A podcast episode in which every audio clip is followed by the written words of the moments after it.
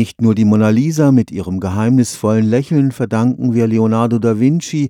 Er war nicht nur ein begnadeter Maler und Zeichner, sondern auch ein visionärer Erfinder. Ausgiebig hat er sich mit dem Fliegen beschäftigt und dabei als erster das Prinzip des modernen Hubschraubers entwickelt. Leonardo da Vinci lebte im Übergang vom 15. zum 16. Jahrhundert und war bereits zu seiner Zeit ein anerkanntes Universalgenie. In diesem Jahr feiert ganz Europa die 500. Wiederkehr seines Todestags. Morgen begeht man am Karlsruher Institut für Technologie das Jubiläumsjahr mit einem speziellen Leonardo-Tag. Ziel ist es, die ganze Bandbreite des Schaffens von Leonardo da Vinci zu zeigen.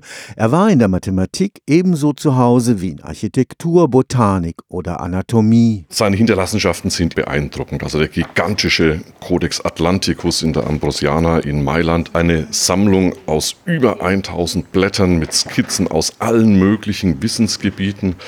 Aber auch die kleinen Formate sind spannend, weil sie ihm als Vadimekum dienten. Also Leonardo soll stets ein kleines Notizbuch an den Gürtel gebunden bei sich getragen haben und dort alles Mögliche eingezeichnet haben. Wenn man die so durchblättert, dann kommt man zwischendrin auch mal völlig unvermutet auf eine Einkaufsliste. Und wir wollen sein Hauptwerk zeigen. Das sind nämlich nicht die wenigen bekannten Gemälde, die es von ihm gibt, sondern seine Manuskripte und Notizbücher, die über 6000 Zeichnungen enthalten. Professor Rainer Leng ist Experte für die Geschichte der Technik im Mittelalter.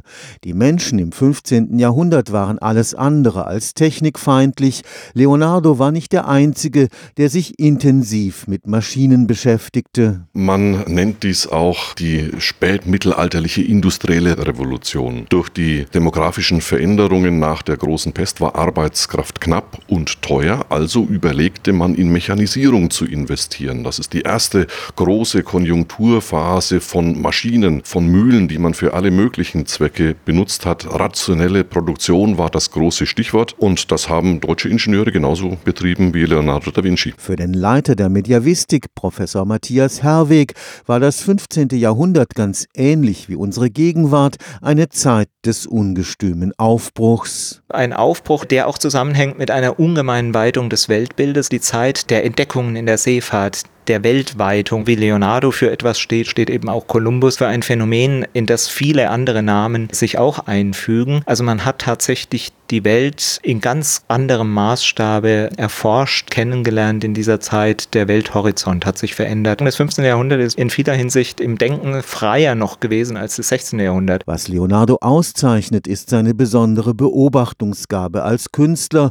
Ohne diese wären seine naturwissenschaftlichen Einsichten nicht möglich gewesen gewesen. Leonardo ist für uns so ein bisschen ja auch eine programmatische Gestalt, die am KIT, an einer technischen Universität auch zeigt, dass beide Kulturen unmittelbar auch zusammengehören, Überlappungen haben, Überschneidungen haben. Leonardo ist einerseits eben der große Uomo Universale der Renaissance, der mit allem sich irgendwie beschäftigt hat. Es gibt kaum einen Wissenschaftsbereich, der Leonardo nicht interessiert hätte. Auf der anderen Seite eben der Künstler, der im Bereich der bildenden Kunst, es ist gar nicht so viel, was er da hervorgebracht hat, aber sie sind eben alles Spitzenwerke. Der Leonardo-Tag findet morgen ab 10 Uhr im Foyer des Mathematikgebäudes auf dem Campus Süd des KIT statt. Stefan Fuchs, Karlsruher Institut für Technologie.